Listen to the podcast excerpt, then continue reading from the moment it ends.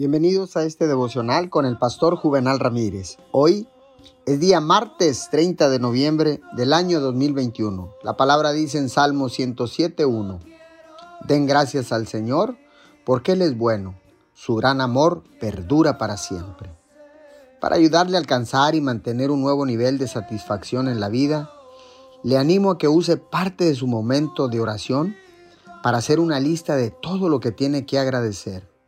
Debe ser una lista larga, una que incluya tanto las cosas pequeñas como las cosas grandes. ¿Por qué debería ser larga?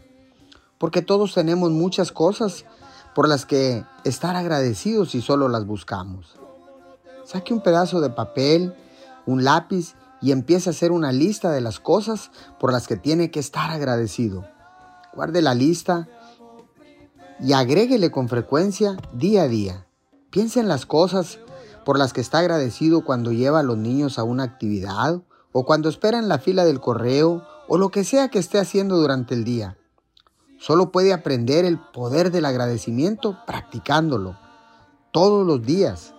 Meditar sobre lo que tiene que agradecer cada día y verbalizarlo le será de gran ayuda y muy poderoso. Señor, gracias, porque ahora sé que hay tanto por qué agradecer.